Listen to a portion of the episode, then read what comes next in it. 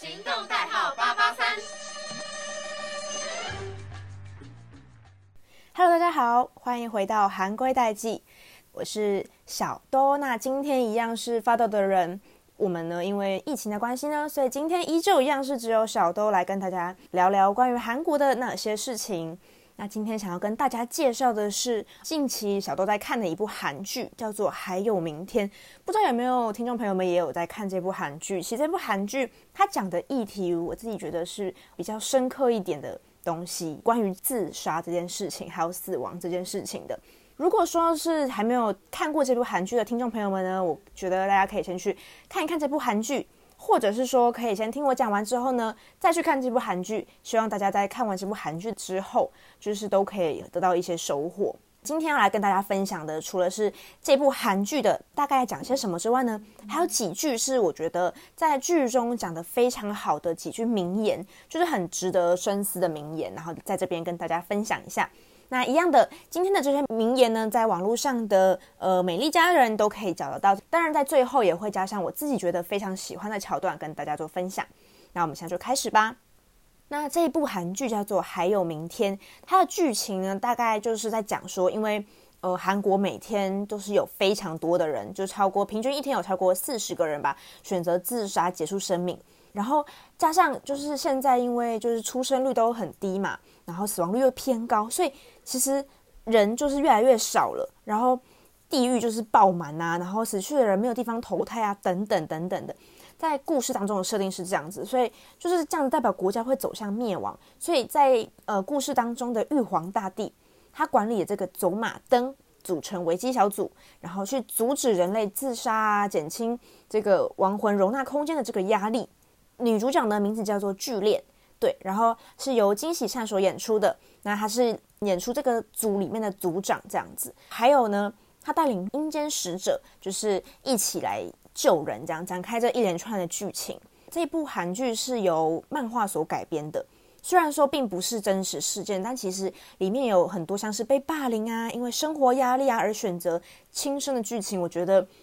就是虽然说这不是真实的事情，但是我觉得，呃，这类事件其在我们的日常生活当中是很容易发生的。对，就是可能新闻上很容易就会报道出类似的东西，对，所以我觉得这一步呢也是可以作为一个呃社会借鉴的。好，那他这样子的背景之下呢，他还加入了一个一点点的奇幻的元素吧，就是他会派这些阴间使者去各种的挽救他们啊，呃，可能是劝说方式，或是以不同的方式去告诉他们说，哎，你们不要自杀，或是你可以想想看，其实有更好的方式。那今天第一句要跟大家分享的这一句名言呢，是这样说的。他说：“不是只有活下来的人才痛苦，离开的人也一样。所以在阳间这个短暂的时间里面，珍惜并疼爱身边的人，我认为就是拥有明天的人应该的尽的义务。对，因为在这个故事当中呢，其实呃，如果你是亡者的话，其实就也是可以看得到，就你可以看得到，就是身边的人因为你的死亡而感到痛苦，而感到不舍。所以其实并不是只有好像离开了就没了。”他们其实离开的人看到阳间的人这样，他们也会难过。那阳间的人因为你而死去，也会很痛苦。所以我觉得我们要珍惜生命这件事情，是不是说你好像呃逃离了、离开了就没事了这样子？那除了这句话之外呢，还有一个部分呢是在就是呃里面的阴间使者嘛，然后呃有另外一个是组长，他是引渡组的组长，对，那他就是负责呃带领灵魂。前往到下一个阶段，或许是地狱，或许是天堂，他就非常的不认同，说为什么会要有一个这个这样子，好像防止自杀的小组诞生？他觉得明明只要听到几句话，你就能够获得活下去的力量，那他们为什么还要这么轻易的选择死亡呢？这是他在剧中说的一句话，但我自己看来的话，我是嗯不太认同这句话的，我觉得。虽然说只有几句话，但你不知道那句话对他来说是多么的重要，那个分量是多么的重。就是在你非常绝望、非常不堪的时候，有时候真的是能够用几句言语来拯救一个人的就是生命，跟他讲继续活下去的这个力量跟动力。他也说到，他说自杀也是杀人，他们正残忍的杀害自己，所以他非常的不能理解说为什么会有人要自杀这样子。那但是呢，他在里面也有讲到说，就在故事当中呢，也有讲到一句话，是说人生的本质就是痛苦，在痛苦中挣扎前行是人活着的宿命。那我想，在故事当中，就是这些人呢，他们都是被世界逼到就是悬崖边缘的人，所以我觉得不要去瞧不起他们的选择，他们其实比谁都更想要活下来，但是他们已经活不下去，他们觉得就是这些事情把他们压到一个像是压倒骆驼最后一根稻草吧，让他们真的活不下去，所以这是他们的下下策。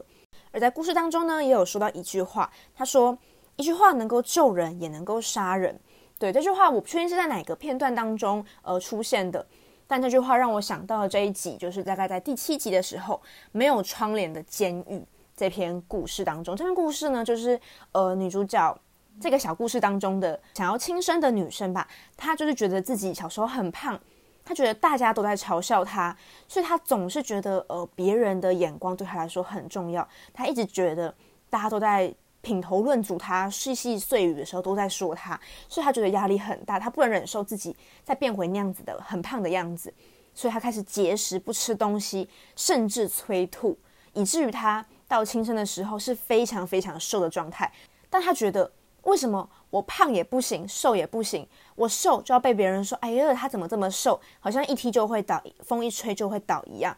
但当他胖的时候，别人说，天呐，他怎么跟猪一样？他就觉得。他永远都活在这些别人的闲言碎语当中，他觉得他没想做自己，非常的痛苦。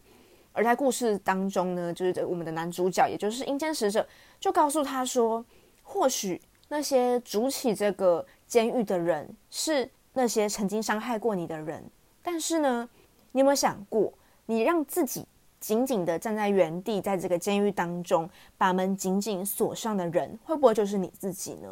对，所以呢，在这这一段落的后面的时候啊，就会看到这个女主角，她最后就拿着一把钥匙，把曾经的自己给解放出来，这样子。那其实，在看完这篇故事的时候呢，其实我自己也蛮有感觉的。只是呢，就是不是因为我曾经可能被霸凌啊，或是被怎么样子，但是我能够理解，就是呃，很在乎别人眼光这件事情，因为我自己也非常在意别人的眼光，但其实。在看完这篇故事之后，我就了解到说，其实我们不应该活在别人的闲言碎语里面，我们应该自己活得开心才是最重要的。因为在后半部的时候啊，这个女生她就跑去请教另外一个呃比较胖的女生说：“诶，你怎么样都为什么你都不会去好像很在意别人的闲闲言碎语，然后别人这样子嘲笑你又胖啊又怎样的时候，你居然还可以笑笑以对。”或甚至回呛委屈这样子，她就去请教这个女生，一样是在这个女生她的工作的地方。然后呢，她就回答她说：“原来是他曾经很很瘦很瘦，因为生病的关系，所以他现在觉得能够健康，能够快快乐乐的，就是虽然好像胖了一些，但是他自己最喜欢的模样。我觉得他说的很好。我觉得我们很多时候就是活在别人的眼光里面，但其实更重要的是我们自己怎么想。我们如果觉得，这样很棒，这样很好，那就没有关系啊。我们没有伤害到其他人，我们没有做了什么对不起自己的事情，所以我觉得忠于自己更重要吧。所以不要太在乎，好像别人怎么评价你，我们不要一直活在别人的眼光当中。更应该要做的事情是了解自己到底想要什么，成为什么样才是你最好的模样。因为我们不可能去讨好所有的人，我们不可能让所有人都对你满意。如果你一直活在一个想要让别人满意你的状态下的话，这就是像一个不对等的关系当中，你一直希望得到他的认同，但是不喜欢的人永远可以在你的各个地方找出你不好的地方，然后挑毛病。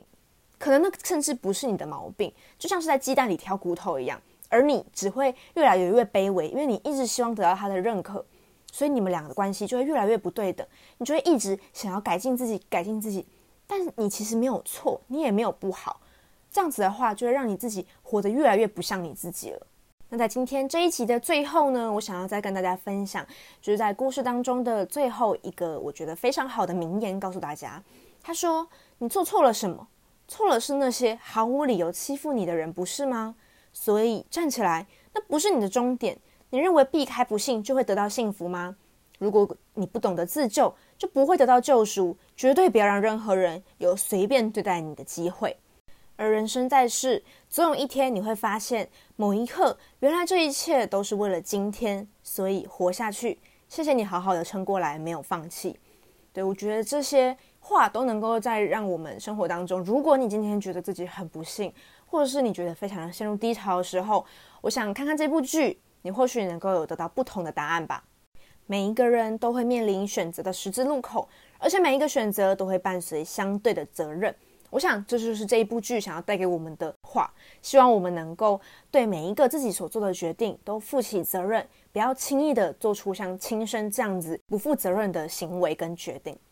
自杀并不能解决难题，求助请拨打一九九五生命专线。好啦，那今天的韩国代记就先到这边告一段落了。今天分享这部韩剧呢，名字叫做《还有明天》，希望你们会喜欢。好啦，我是小兜，我们下次见喽，拜拜。